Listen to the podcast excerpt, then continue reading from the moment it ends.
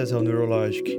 Eu sou Léo Garcia, neurocientista comportamental, e esse é um podcast com o intuito de disseminar informações relevantes no campo da neurociências, ajudando você a conhecer mais profundamente a máquina que comanda seu corpo e a sua vida, que é o seu cérebro. Os episódios possuem ordem sequencial, um menu de informações e pesquisas que vão ajudar a você a se entender e a entender o mundo ao seu redor. Seja muito bem-vindo.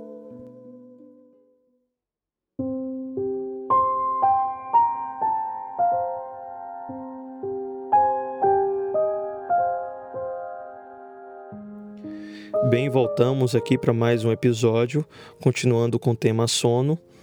É, o último episódio foi muito interessante, nós falamos de diversas informações que são relevantes e vamos continuar aqui falando sobre algumas do, alguns dos distúrbios de sono relacionados à privação de sono, que é a sensibilidade dolorosa.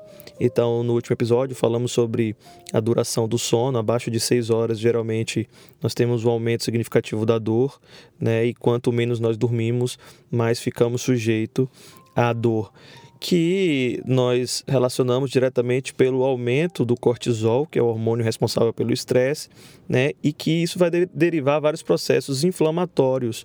Então, pessoas que têm essa dificuldade de iniciar um sono REM, aquelas pessoas que acordam no meio da noite antes de iniciar um sono REM, elas também têm uma maior propensão a adquirir o diabetes do tipo 2. É, nós sabemos que quando nós estamos em um processo, quando, quando nós disparamos esse cortisol que tem um aumento da adrenalina, é, o HPA, que seria o, a hipófise pituitária adrenal, ele suprime nosso sistema imunológico né, e ativa no nosso sistema inflamatório.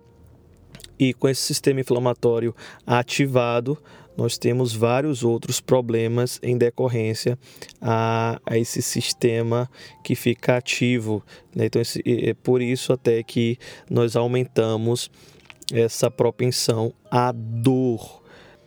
É, estudos também indicam alterações metabólicas influenciadas pela privação do sono em pessoas que dormem ali em média 8 horas e passam a dormir 5 por noite, com aumento da massa corporal, né, baixa, a, baixa a, a leptina, que é um hormônio responsável pela sensação de saciedade, e aumenta a grelina, que é o hormônio responsável pela fome. Então, essas pessoas tendem a aumentar uma predisposição para o consumo de alimentos gordurosos e ricos em carboidratos. Então nós vemos lá que já está diretamente essa privação de sono também está diretamente correlacionado com o ganho de peso. E isso é uma informação muito importante, tendo em vista a, a, a grande, é, o grande percentual de obesos hoje que temos é, no Brasil. Então, o, o, distúrbio de sono são essas doenças que nos acometem e acabam nos privando do sono, né?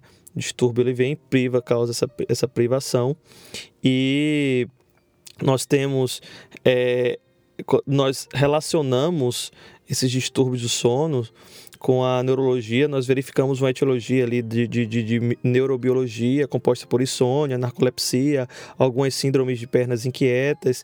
É, já na parte etiológica, nós temos é, é, na, na, realidade etiológica somática, né? Nós temos ali a apneia obstrutiva do sono, o bruxismo, que já é, é um, um, um, distúrbio mais anatômico, que vai mexer ali com, com é, o, essa parte da face, do, dos dentes, né, dentre outros. Nós temos a etiologia extraambiental, né, que seria o jet lag, é, aquele processo quando você faz alguma viagem para o exterior e você tem um atraso ou, ou um avanço de fase do sono.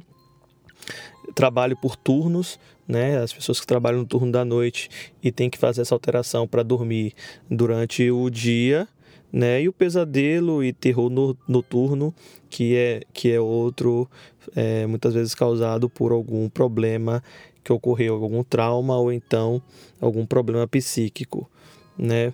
Mas, como eu, te, como eu falei anteriormente, problemas psicológicos estão diretamente correlacionados com a privação de sono. Né? Então, nós temos aí como avaliar isso de forma objetiva, esses distúrbios ou subjetivas. É, fazemos uma avaliação clínica é, baseada na polissonografia, que hoje é o método ouro para poder fazer essa análise, e também nós temos avaliação de pesquisas é, com o clínico diagnóstico. É, como eu falei antes, o método objetivo consiste mais ou menos, é, basicamente, com a utilização da polissonografia ou, ou actigrafia, que aquele relógio de pulso, ou teste múltiplo de latência de sono. Né? E os métodos subjetivos são questionários, escalas e alguns diários de sono que é, a própria pessoa pode fazer para saber se tem algo que está atrapalhando ali o sono. Então, vou falar um pouco sobre a insônia, que representa é, boa parte dos distúrbios de sono presente no sexo feminino, né? Lembrando que a apneia é mais presente no, século, no sexo masculino. A insônia é muito comum e é muito conhecido pelas mulheres. É, Acredita-se que tem uma relação com o ciclo menstrual e com essas oscilações hormonais, como o estradiol, a progesterona, a estrona, é, dentre outros, e isso afeta diretamente a sensibilidade e essa transmissão neural. Então, essas oscilações hormonais iriam repercutir diretamente no humor da mulher, né? É, e é, isso aí está também diretamente correlacionado com o estresse. É, alguns pesquisadores afirmam que essa insônia está direcionada com o papel da mulher atual na sociedade. Né? Esse problema da família, da cobrança pela manutenção da forma do corpo e da beleza, é, isso acaba culminando em mais estresse geral, é, gerado. Né? Então, nessas mulheres cuja é, a insônia não é constatada, verifica uma prevalência maior de tempo de sono, chegando até 10 horas de sono tranquilamente.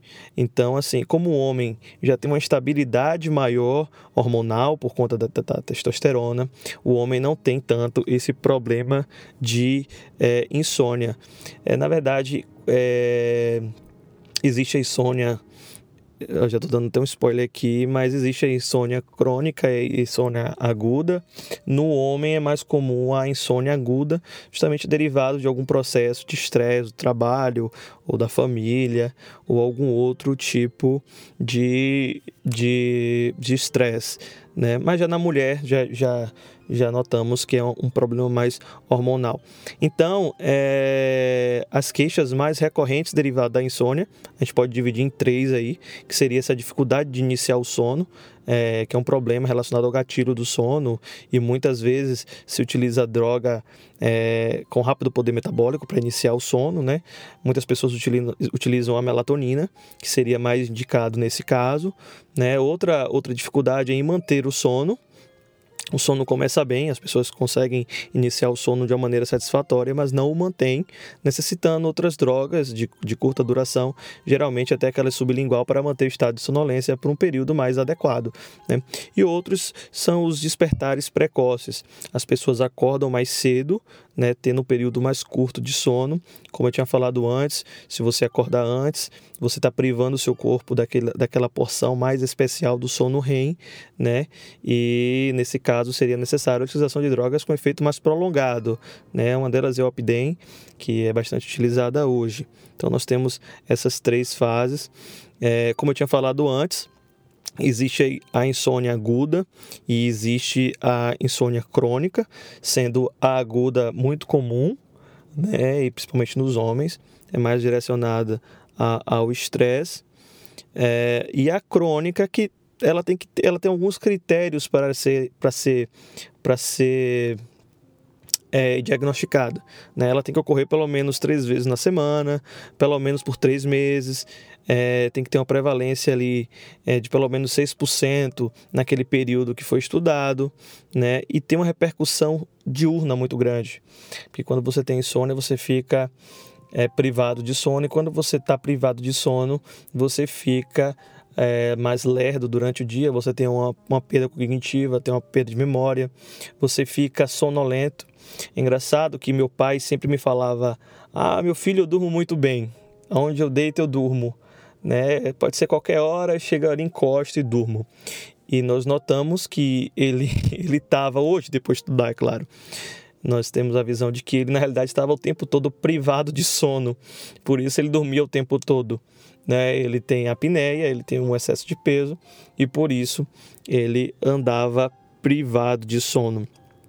É, é, temos algumas classificações de insônia, mas que já estão obsoletas. Hoje nós não utilizamos mais na, na neurociência, que seria a insônia psicofisiológica, a insônia primária, a insônia paradoxal, a insônia secundária, mas isso não é mais utilizado hoje em dia, estudiosos não utilizam mais. É, então é importante para a gente conseguir entender como é que acontece essa insônia, né? ter um diário de sono, que é fundamental principalmente quando é utilizado com atigrafia, pois gera bastante informação para poder ser analisado e tudo mais. É, tem uma anamnese histórico-clínico, que também é importante, né, onde pode ser feito esse diagnóstico. Tem a polissonografia, como eu falei antes, a polissonografia que já é, é o método ouro, então é, utiliza-se é, vários sensores, né, um, um eletroencefalograma, é, tem o controle da respiração, do fluxo de ar, né, das vias aéreas e tudo mais, e aí dá para ter uma noção melhor é, do problema, do distúrbio que está acontecendo. Né? Quando nós falamos de um sono de qualidade, a gente tem que entender que tem que existir aquela fase delta, que é a N3, que seria do sono profundo, e a fase REM, que seriam os mais importantes para é, reparação do corpo e do cérebro. Né? Então, assim, quando a pessoa passa por algum motivo, distúrbio do sono e não consegue iniciar ou finalizar essas fases, nós temos no dia seguinte o famoso rebote, né? Aquele sono di diurno com desincronização cortical, atonia muscular, movimento rápido dos olhos, que caracteriza o sono REM. Ou seja, a reposição do sono no dia posterior não ocorre é, de todo no ciclo N1, N2, N3 e REM apenas. Mas é importante saber que a fase delta e a fase REM são as grandes fases reparadoras do sono. Então, na insônia, é, nós temos essa anamnese, né, que é o histórico clínico, temos o diagnóstico clínico, é, temos esse diário do, do, do, sono, onde a gente vai, vai verificar a latência, né, é, algumas especificidades. Nós temos a actigrafia, né, que é, muitas vezes pode dar alguns erros ali, mas tem que ser calculado. Mas o método ouro, que é a polissonografia, é, os diagnósticos diferenciais, né? E outros diagnósticos para fazer esse acompanhamento. A medida só de critério de curiosidade aqui, para quem tem problema de sono, tem um animal na natureza que ele tem uma característica muito muito diferente né, muito inusitada, que seria o golfinho.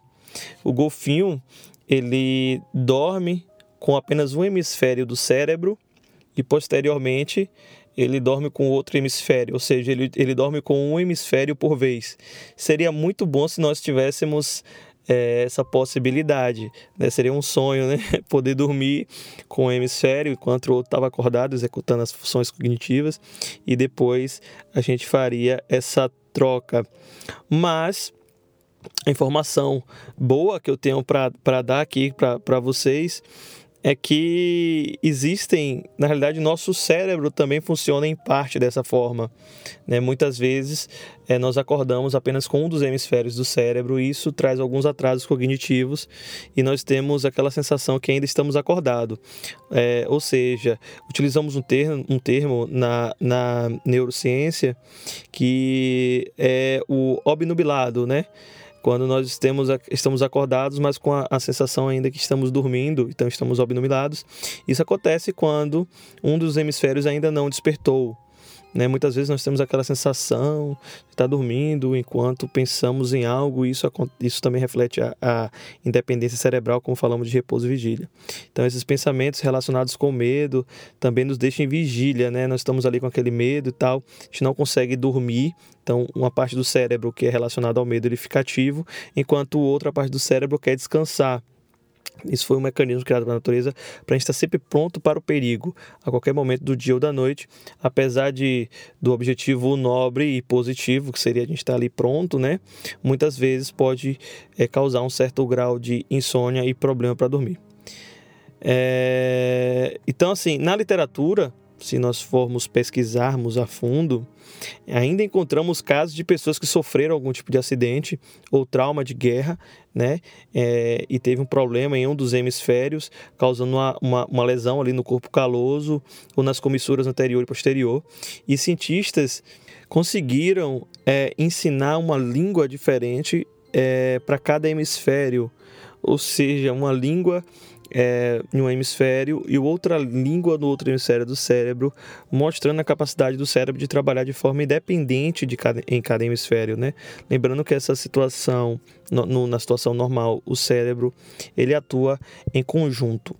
Então, já ainda falando desses, desses distúrbios do sono, eu vou trazer um, os distúrbios respiratórios que são, são, são muito comuns, né, que são muito comuns, principalmente é, entre os homens.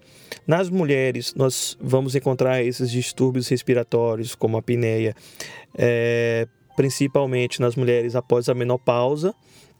O estrogênio ele faz esse, ele atua como regulador. Então, é, você vê que a insônia é mais prevalente nas mulheres, né? Mas depois da menopausa, elas tendem também a sofrer com a apneia e distúrbios respiratórios, que está direcionado, é, na realidade, vai ter essa queda hormonal e aí vai ficar mais propenso, porque vai aumentar o peso, né? Está diretamente relatado no ganho de peso. E quando você tem esse ganho de peso, você tem o estreitamento das vias aéreas, é, e decorrência disso aí nós temos outros problemas. Então, é, esses distúrbios respiratórios é muito comum né, pra, na privação de sono, é altamente prevalente dentre todos os outros distúrbios. Eles acometem, como eu falei, na sua grande maioria, é, é, os homens, principalmente por conta da obesidade, né? E a obesidade intracorpórea, essa gordura intracorpórea. Nós sabemos que a gordura nós acumulamos de dentro para fora e, por consequência, é, vai reduzir esse calibre das vias aéreas, impedindo a entrada normal do fluxo de ar. Né? Então também tem outras, é, tem as deformações craniofaciais, né? nós temos também o tamanho da língua, que muitas vezes pode fazer essa obstrução. É, na, na mulher, quando ocorre essa, essa diminuição das taxas hormonais, é, geralmente nós percebemos esse aumento desses distúrbios.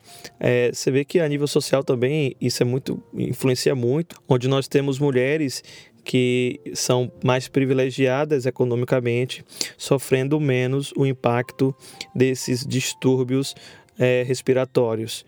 É, em se tratando do ronco, é importante saber que quando o apneico para de roncar no meio da noite, ele está na verdade tendo uma parada respiratória. Né? E o silêncio, muitas vezes, que é tido como bem-vindo para o companheiro ou para a companheira que está dormindo ali ao lado, é, pode é, estar caracterizando é, um, um, um, problema ali, né? Por conta da baixa oximetria proveniente dessa parada respiratória e que pode trazer consigo problemas graves cardiovasculares, dentre outros, né? Tem o AVC e problemas cardiovasculares. Além disso, toda vez que a pessoa com esse problema volta a respirar, ela desperta da sua fase do sono né? E essas pessoas que têm esses distúrbios chegam a despertar 80 vezes por hora, o que significa uma noite muito mal dormida, privada de fases muito importantes, principalmente da fase delta e da fase REM. Né? E quando um, um, um apneico geralmente é questionado se ele dorme bem, geralmente ele responde prontamente que ele é, dorme em qualquer lugar, né? dorme muito bem.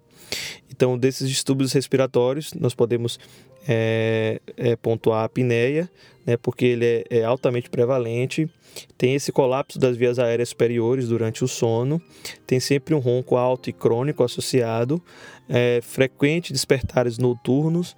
Né, esse despertar, na verdade, é até um, um sistema do cérebro poder voltar à atividade, despertar ali para ele voltar a regular essa taxa de oxigênio na corrente sanguínea. Né? Então, nós temos também uma sonolência diurna excessiva, nós temos um aumento de acidentes de trabalho e, e acidentes automobilísticos, e nós temos uma, uma alteração comportamental e cognitiva também acentuado. Os fatores de riscos, obesidade, geralmente homens é, na meia-idade, é, mulheres já na menopausa ou alterações é, cefalométricas. Importante frisar que dos Estados Unidos é, e na realidade, porque nos Estados Unidos, eu estou falando dos Estados Unidos, eu uso sempre os Estados Unidos como parâmetro, porque nós temos muitas pesquisas que são realizadas nos Estados Unidos.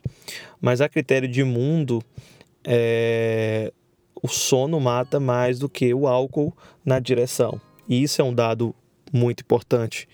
Né? Então, a privação de sono mata muita gente. E você não vê na televisão, é, nem noticiário, nem, nem movimentos né, como do álcool, como de outros, outras privações ou de outros do, da utilização de outras drogas, sendo tão enfáticas, já que, que, que mata tanto, né? Em crianças que têm já um sono polifásico e em adultos acima de 70 anos, é engraçado que esse sono polifásico, como eu falei, ele inicia na ali quando o bebê acaba de nascer, depois ele vai mudando para o bifásico, depois monofásico, depois ele volta a ser bifásico justamente porque o, o, o idoso ele tem essa privação de sono, né? Então ele ele está constantemente com sono, então onde ele senta naquela cadeirinha ali, ele tira um cochilinho daquela roncada, né? E aí ele volta de novo. Quem tem quem tem avô sabe bem o que é isso, né? Como eu já falei, as campanhas de vacinação em idosos principalmente acima dos 70 anos, são ineficazes. Isso já, já deveria estar tendo a portaria do Ministério da Saúde. Né? Nós temos um, uma diminuição de 97% da produção de anticorpos. Né? Então, seria algo que deveria ser. É, o governo deveria parar de gastar tanto dinheiro com coisas ineficazes, já que é, já que é a, a, a, o nosso dinheiro né? Então vamos para os fatores de riscos aqui na apneia do sono. Nós temos a obesidade, né? Por conta da diminuição do canal das vias aéreas superiores. Como eu já falei, homens na meia-idade, menopausa, alterações é, cefalométricas.